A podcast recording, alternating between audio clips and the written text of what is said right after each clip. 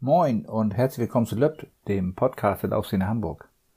Diesmal mit einer Bonusfolge einer Vorschau zum Hamburg-Marathon 2022.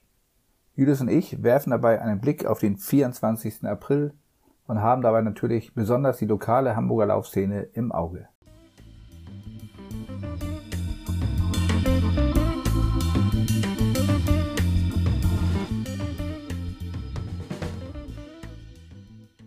So, und jetzt ist auch Julius live dazugeschaltet. Herzlich willkommen, Julius. Guten Tag, schön hier zu sein. Das klingt bei dir immer so ein bisschen förmlich, aber das kriegen wir im Laufe dieses Gesprächs bestimmt noch etwas lockerer. Mal schauen. Wir wollen einen Ausblick auf den Hamburg-Marathon 2022 am Sonntag werfen. Und womit wollen wir denn gerne starten? Ich würde sagen, wir fangen mit der Grundlage des Rennens an, also der Strecke. Gibt es denn irgendwelche Veränderungen der Strecke im Gegensatz zum, zum letzten Lauf? Also eigentlich ist die Strecke grundsätzlich vom Beginn 1985 bis heute bis auf leichte Änderungen fast immer gleich geblieben. Aber 2019, also dem letzten mehr oder weniger regulären Lauf, 2021 war ja so eine etwas verkleinerte Corona-Ausgabe, da gab es die letzte größere Änderung da zwischen Kilometer 33 und 37. Früher ging es da vom Mainweg lange geradeaus in die Alster Kuchchaussee und auch dann über einige Kilometer geradeaus, auch ein bisschen ansteigend zwischendurch. Das ist jetzt geändert und man biegt ganz schnell wieder in Richtung Bebelallee und Erbdorfer Landstraße in Richtung Erbdorfer Baum. Das ist etwas kurviger, dafür gefühlt etwas flacher und auch nicht ganz so eintönig und mit mehr Zuschauern besetzt. Von daher glaube ich eine gute Änderung am Ende des oder am, am im letzten Teil des Rennens. Du hast gerade flach angesprochen. Ähm, wie würdest du die Strecke denn im Allgemeinen beschreiben? Ich bin bei der offiziellen Streckenbeschreibung über etwas gefallen. Da steht nämlich, die Strecke ist schnell. Das würde ich bestätigen. Und Topf eben, das würde ich eher, oder dem würde ich eher widersprechen. Bei Topf eben ist die Strecke in Hamburg selig nicht. Ich würde sagen eher leicht wellig. Also im Verhältnis zu Berlin ist sie nicht so flach, aber auch nicht richtig hügelig. Angenehm wellig, würde ich sagen. Belastet immer die Muskulatur etwas anders mal und deswegen bin ich damit immer sehr gut zurechtgekommen. Okay, und was sind da deiner Meinung nach die die schwierigsten Punkte der Strecke oder wo ist das meiste, wo geht's am meisten hoch, wo geht's am meisten runter? Was ist da wichtig vorher zu wissen, worauf man sich einstellen muss? Also runter, und zwar richtig runter geht es in Richtung Landungsbrücken, also Höhe Fischmarkt, Kilometer 10 ungefähr, zwischen 10 und 11. Das wird für viele, glaube ich, der schnellste Kilometer des Rennens werden. Ihr könnt ja mal drauf achten, am Ende mal drauf gucken, was es ist. Denn da geht es über mehrere hundert Meter abwärts. Da stehen tatsächlich Tausende von Zuschauern, die einen anfeuern. Und da kann man gerne 10 bis 30 Sekunden gewinnen und das sollte man auch mitnehmen, also ruhig laufen lassen und die Sekunden einsammeln, die einem da geschenkt werden. Am Ende muss man nur aufpassen, wenn es Richtung Landungsbrücken geht, da steigt es leicht an, weil die Tausende von Zuschauern an so anfeuern, dass man tatsächlich wieder bewusst ein bisschen das Tempo rausnimmt und das richtige Tempo findet und nicht dort weiter rast, weil dann verliert man tatsächlich am Ende wahrscheinlich zu viel Körner. Okay, und wo, wo verliert man denn all die Zeit, die man jetzt so schön rausgelaufen hat? Wo, also, wo sind die schwierigsten Punkte der Strecke? Wenn es gut läuft, verliert man die nirgendwo, aber man hat natürlich so ein paar kleine Knackpunkte gibt es doch. Also irgendwo Kilometer 16,5, noch relativ früh im Rennen auch, ist die Überwindung oder die Überquerung der Kennedy-Brücke, die Binnen- und Außenalzer trennt. Das ist noch eine kleine Steigung, aber auch wieder ein Gefälle. Das ist, glaube ich, so eine Plus-Minus-Null-Rechnung wahrscheinlich. Aber der Knusus Knacktus, wie mein Vater was zu sagen pflegte, kommt eigentlich ganz am Ende. Also die letzten zwei, drei Kilometer das ist für die Profis, glaube ich, eher noch mal eine Chance, eine Vorentscheidung herbeizuführen. Haben wir selber schon erlebt beim Zugucken. Und dann der letzte Kilometer, also zwischen 40 oder 41 und 42 am Goy-Fockwall hoch, das ist echt knackig, muss man sagen. Psychologisch hilft ja vielleicht nur, dass man weiß, es ist gleich vorbei. Also das ist tatsächlich ja der letzte, die letzten ein, zwei Kilometer. Da kann man sich nochmal zwingen, muss man da glaube ich aber auch. Ähm, das ist, Vorteil ist, man biegt nachher ab und hat die letzten 500 Meter sind nochmal wieder flach. Aber da tut's eh weh, vermutlich. Da genau. hat man wahrscheinlich auch noch viele andere Probleme. Wahrscheinlich, ja, Adi ist doch egal. Aber es ist psychologisch, ist glaube ich gut, das zu wissen, dass es da mal hochgeht, wer da noch Körner hat. Da kann man sich noch mal ein paar Sekunden reißen, gewinnen oder verlieren. Aber man kann auch, weiß auch, ist gleich vorbei. Also, wer da ist, kommt auf jeden Fall ins Ziel. Davon gehe ich ganz fest aus. Okay, wo wir jetzt schon bei den Läuferinnen und Läufern waren, ähm, gehen wir, blicken wir doch gleich mal auf die Hamburger Spitze bei den Frauen. Auf wen sollte man denn da ein Auge haben, wenn man die Meisterschaftswertung verfolgt? Also wir haben ja vor dem uns ein bisschen umgehört, umgeguckt, was gar nicht so einfach ist, weil es keine Liste irgendwie gibt von nur von den Hamburger Startern. Man muss sich ein bisschen im Internet durchklicken, hier und da mal fragen, ein paar Telefonate führen, das haben wir alles gemacht. Und erschweren kam, glaube ich, hinzu, dass die ersten drei von 2019, nämlich Nadja Lellau, Katharina Josenhans und Gabi Klinkhardt, die damals alle unter drei Stunden geblieben sind, alle nicht am Start stehen. Somit sind schon mal drei Mitfavoriten schon mal aus dem Rennen, wenn man so will. Und eindeutig neue Favoritin ist für mich Tabea Themann. Die mhm. ist im, hat ihr Marathondebüt letztes Jahr in Barcelona gegeben mit unter 250, 249 etwas. Ist jetzt gerade vor knapp drei Wochen in Hannover den, den Halbmarathon gewonnen in unter 1,15. Mit der Zeit kann man 240 oder um die 240 laufen und ich sag mal, sie läuft zwischen 240 und 45 und ist damit relativ alleine in der Hamburger Wertung. Wie ist deine Einschätzung dazu? Ja, ähm, ich glaube schon, dass, dass Tabea als klare Favoritin ins Rennen geht. Ähm, aber beim Marathon war sie jetzt noch nicht so viel schneller als ihre und auch unsere Teamkollegin äh, Hanna Tempelhagen, die ja schon ein bisschen mehr Marathonerfahrung hat und in Barcelona nur in Anführungszeichen drei Minuten hinter ihr war. Ähm, deswegen könnte das nochmal spannend werden, aber wenn Tabea gut angeht ähm, und die gute Form hat sie, dann wird es, glaube ich, sehr schwer, dass sich da jemand noch vor sie setzen kann in der Gesamtwertung am Ende. Aber wir halten mal fest, ausruhen kann sie sich nicht, weil Hanna sitzt hier, sehe dich im Nacken, die ist, wie du schon sagst, sehr erfahren im Marathon, ist gut vorbereitet ebenfalls, hat in Berlin auch eine unter 1,20, eine 1,19 im Halbmarathon gelaufen, war in Barcelona nur knapp hinter Tabea, die ist sehr, sehr Marathon erfahren und auch psychisch sehr stark, da bin ich tatsächlich mal gespannt auf das Rennen. Die beiden sind für mich auch die beiden Favoriten eigentlich auf Platz eins und zwei, relativ klar. Dahinter ehrlicherweise habe ich sehr, sehr viele Fragezeichen. Ich wüsste im Moment keine Frau, mir fiel im Moment keine ein, die auch noch unter drei Stunden laufen könnte. Ich lasse mich gerne eines Besseren belehren, aber mir ist jetzt aktuell beim Durchblick keine aufgefallen. Okay, wenn wir schon bei den Frauen sind, können wir auch gleich noch den zweiten großen Verband in Hamburg ähm, mitbehandeln, nämlich den Betriebssport. Wie sieht's da bei den Frauen aus? Ja, das ist fast immer noch schwerer, hätte ich fast gesagt, da den Überblick zu behalten. Aber ich habe da so eine kleine Geheimfavoritin rausgesucht. Mir, das ist Christina Brockmann von Airbus. Die hat also jetzt im Winter mehrere Crossläufe gewonnen in der Crosslaufserie, reihenweise, sogar kurz, mittel und lang. Im März jetzt auch den Halbmarathon von Betriebssport 1,29 gewonnen. Das ist beim Betriebssport definitiv meine Favoritin. Mal gucken, ob ich richtig liege. Okay. Dann kommen wir mal zu den Gefilden, wo wir uns ein bisschen besser auskennen, äh, auskennen, äh, nämlich zu den Männern. Ähm, da ist es ja, gab es ja einen prominenten Wechsel im Winter. Da kam Haftom Weldei, hat zum Hamburger Laufladen gewechselt. Der stand jetzt nicht an den Start gehen wird. Und das würde die, die Hamburger Meisterschaften wieder äh, spannend machen, wenn es um den Titel geht. Weil wenn man ehrlich ist, ähm, hat, wenn Haftom mitläuft, niemand auch nur den Hauch einer Chance in Hamburg. Ähm, aber leider fällt er aus und ist verletzt. Ähm, deswegen könnte das ja wieder ganz spannend werden vorne. Wer ist denn da dein Favorit? Also Nochmal ganz kurz einmal zu Haftom. Haftom wird definitiv nicht starten, ist jetzt auch bestätigt von, vom Hamburger Laufladen online bestätigt. Ich habe mit Haftom zumindest geschrieben. Der hatte Knieprobleme, ist aber wohl auf dem Weg der Besserung und hat jetzt den Helle Halbmarathon wohl als sportliches Ziel erstmal als Zwischenziel ausgegeben und hofft bis dahin wieder in guter Form zu sein. Also toi toi toi und gute Besserung, Haftom. Und dann geht es hoffentlich im Sommer weiter und im Herbst mit einem schnellen Marathon vielleicht ein Ausrufezeichen setzen. Und für uns hier jetzt bleiben, da, auch da haben wir natürlich geguckt, was war 2019, ähnlich wie bei den Frauen. Von den sechs ersten damals sind nur noch zwei am Start. Der Meister Sören Bach läuft zumindest im Moment nicht leistungsmäßig. Ich, bei Strava kann man immer schon gucken, er läuft, aber nicht in dem Bereich, in dem er vor dem war und ist auch im Moment nicht gemeldet für den Marathon. Dann kommt der zweite, der dritte, das war damals Christian Hiller und danach Benjamin Franke, einer von Eilbig und der andere vom Veranstalter Laufteam Hasper Marathon. Da bin ich jetzt mal auf deine Einschätzung gespannt. Du okay, läufst ja hin und wieder gegen beide auf, auf kürzeren Strecken. Was, wer meinst du von den beiden ist Favorit? Also auch ähnlich, ähnlich wie bei Tabea hat Christian ähm, super Frühlingsergebnisse abgeliefert.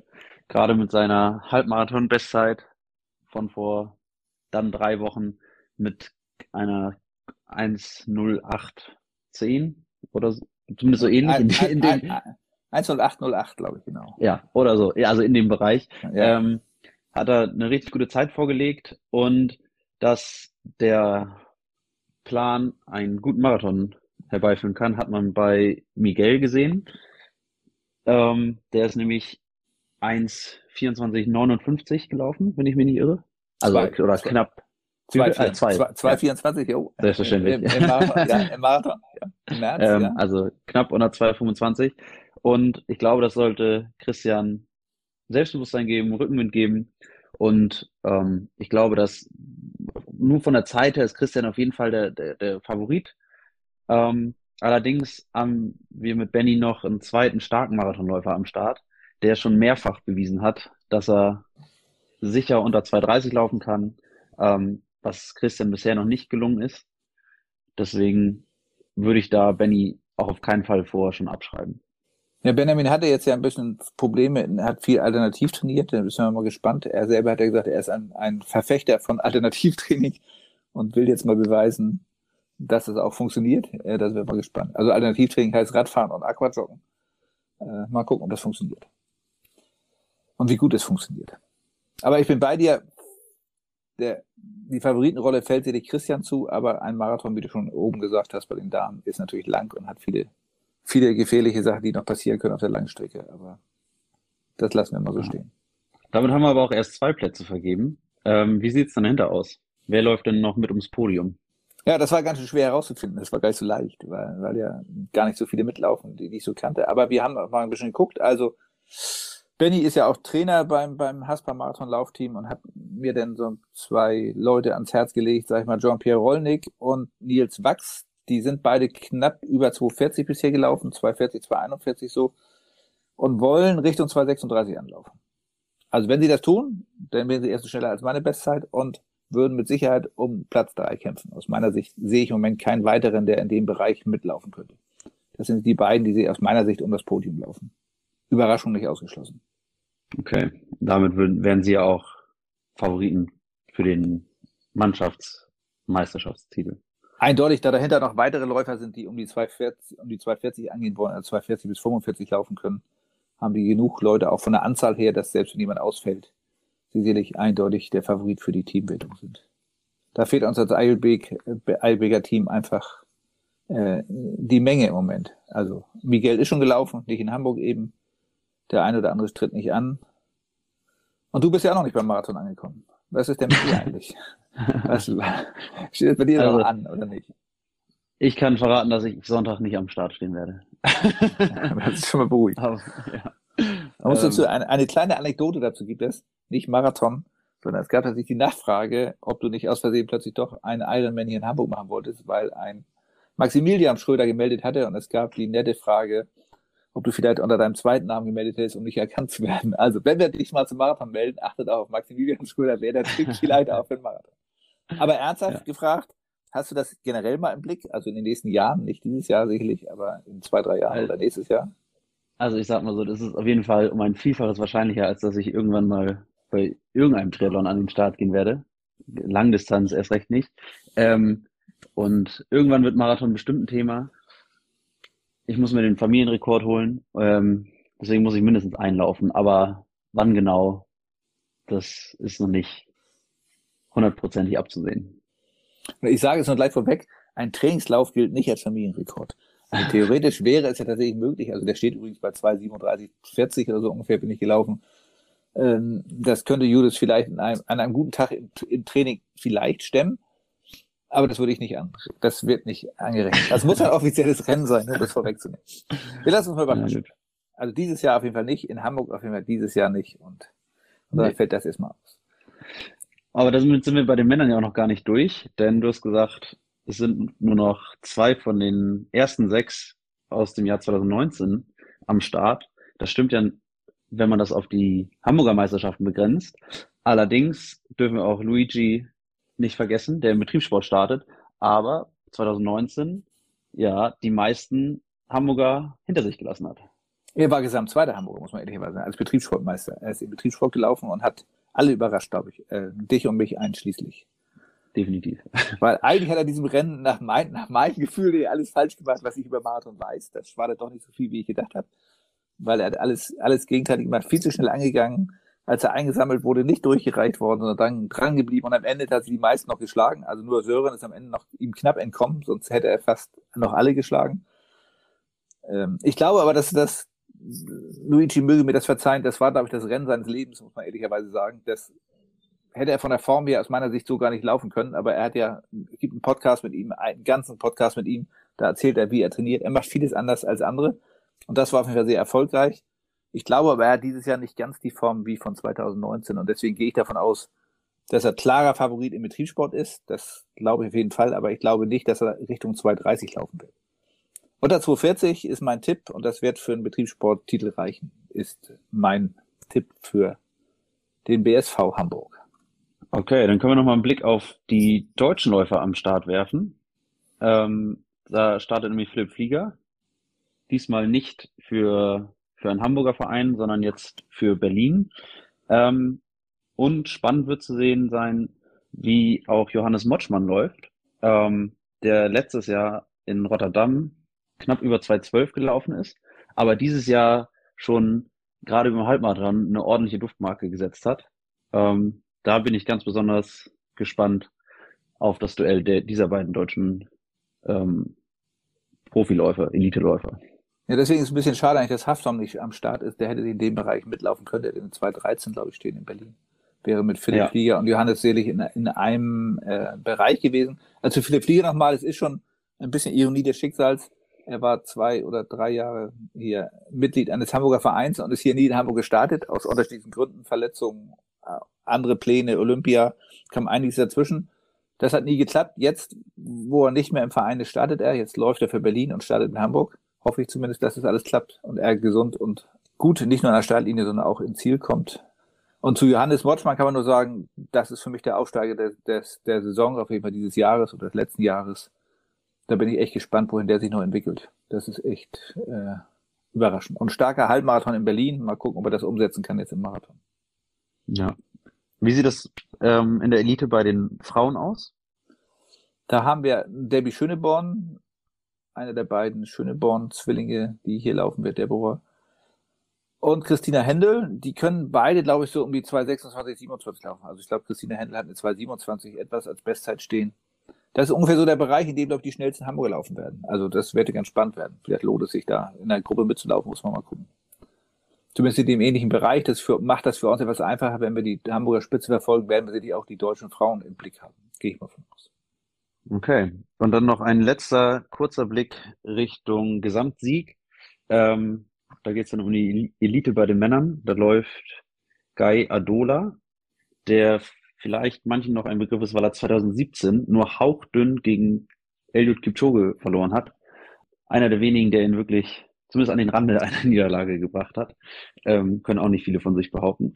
Und der 2021 Berlin gewonnen hat. Also da darf man sich vermutlich auf zumindest ein, ein schnelles Rennen freuen. Wie schnell die Zeit am Ende wird, hängt dann ja auch noch ein bisschen vom Wetter oder ähnlichem ab, aber und auch vom, vom restlichen Elitefeld. Ähm, aber da ja, darf man gespannt sein. Das macht eigentlich Hoffnung, weil das ist wirklich stark. Also der 2017, 2017er Sieger äh, McConnell ist auch wieder am Start. Der hat auch eine Bestzeit von unter 204 stehen. Ich glaube, es sind vier oder fünf Läufer, die unter 205 Bestzeit stehen haben. Und damit unter Kipchoges Stellenrekord, den er 2013 hier aufgestellt hat, bei seinem Marathondebüt 205,30 so ungefähr. Muss er eigentlich also, nochmal wiederkommen, ne? Er müsste wieder nochmal wiederkommen, wenn er ihn verliert. Noch hält er ihn ja. Also ich glaube, es war noch nie so gut angerichtet wie dieses Jahr von den Zeiten her. Mal gucken, ob die das auch alle umsetzen können. Wetter sieht, glaube ich, bisher ganz gut aus. Habe ich vorher geguckt. Kein Regen, wenig Wind, 6 bis 13 Grad, keine Sonne. Also eigentlich ideale Bedingungen. Müssen die jetzt nur umsetzen, die Jungs, und dann mal gucken, was daraus wird. Also 2,530 erscheinen mir schlagbar. Mal gucken. Ich tippe auf einen Streckenrekord. Okay. Mit aller Vorsicht. Ja, mal sehen, was das wird. Ähm, und dann gibt doch nochmal einen Ausblick, wie es jetzt bei den Frauen, bei der Frauenelite aussieht. Da gibt es auch die ein oder andere interessante Starterin. Auch da gibt es ein ganz starkes Feld. Herausheben muss man da vielleicht, jetzt mögen Sie mir das, wenn Sie das jemals hört, entschuldigen oder wer sich damit auskennt, alle Äthiopier mögen Sie, mögen das verzeihen, wenn ich das falsch ausspreche. Ich sage Yemsurf Uala, die Weltrekorderin über 10 Kilometer, die hat sie im letzten Jahr oder die dieses Jahr, weiß ich gar nicht, jetzt, jetzt vor kurzem noch auf 29,14 gedrückt, den Weltrekord. Sie war auch schon mal Halbmarathon-Weltrekordlerin, hat den Weltrekord alles wieder verloren. Kann also unter 1,07 laufen, Halbmarathon. Und sie hat gesagt, das ist ihr Debüt, also sie ist Debütantin. Deswegen kriegt man sie vielleicht, sonst kriegt man vielleicht keine Weltrekorderin hier in Hamburg. Das hat bei Kipchoge ja auch gut geklappt. Und das Ziel ist der Streckenrekord. Der steht bei 2,21,54. Den möchte sie unterbieten. Von ihren Unterdistanzleistungen ist es sicherlich möglich. Und sie hat auch zwei, drei starke Konkurrenten, die in dem Bereich laufen können. Von daher, auch hier ist der Streckenrekord in Reichweite. Also, um ganz am Anfang nochmal zur Strecke zu kommen, die Strecke ist schnell, wenn man die Streckenrekorde sich anguckt. Ob sie unterboten werden, mein Tipp ist knapp ja, auch bei den Damen.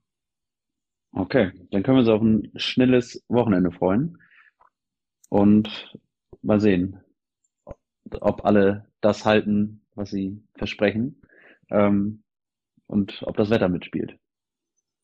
Davon gehe ich. Wetter ist ja eigentlich ein Thema, was du immer beiseite schiebst, aber beim Marathon ist es eben, spielt es doch eine Rolle, wenn nicht um Sieg oder Niederlage, aber es spielt meistens eine Rolle, ob die Zeiten so gelaufen werden oder nicht. Also alle Vorhersagen sind bisher im grünen Bereich, da bin ich, glaube braucht man gar nicht so lange gucken, das sieht bisher alles nicht nach Extremwetter aus, weder zu warm noch zu kalt. Also morgens wird es ein bisschen kühl sein, also das ist die, der, der Zeitpunkt für Armlinge, sage ich mal. Die will ich, die will ich sehen im Rennen. mal gucken, war ich einer der Vorreiter. Ne? Ansonsten gibt es morgen, also am, gibt es am Donnerstag und am Freitag noch eine, eine Pressekonferenz, einmal mit der Elite, der ausländischen Elite und einmal mit der deutschen Elite. Und wenn es da Neuigkeiten zu gibt, irgendwelche Veränderungen noch zu dem jetzigen Stand, dann würde ich das noch updaten. Und ansonsten sind Julius und ich am Sonntag an und auf der Strecke unterwegs, werden Fotos machen und anschließend berichten. Also die Hamburger Spitze, Frauen, Damen und deutsche Spitze, Frauen werden wir mit Sicherheit sehen. Am Anfang hoffentlich auch die internationale deutsche Spitze der Männer und dann werden wir die sicherlich verlieren irgendwann im Laufe des Rennens, weil wir uns dann auf die Hamburger konzentrieren. Also, wir sehen uns an der Strecke. Ich freue mich und wünsche allen viel, viel Erfolg. Toi, toi, toi. Und alle gesund im Ziel. Da kann ich mich nur anschließen. Allen Startern ganz viel Spaß. Und dir danke, Judith, für das Gespräch. Dankeschön, hat Spaß gemacht.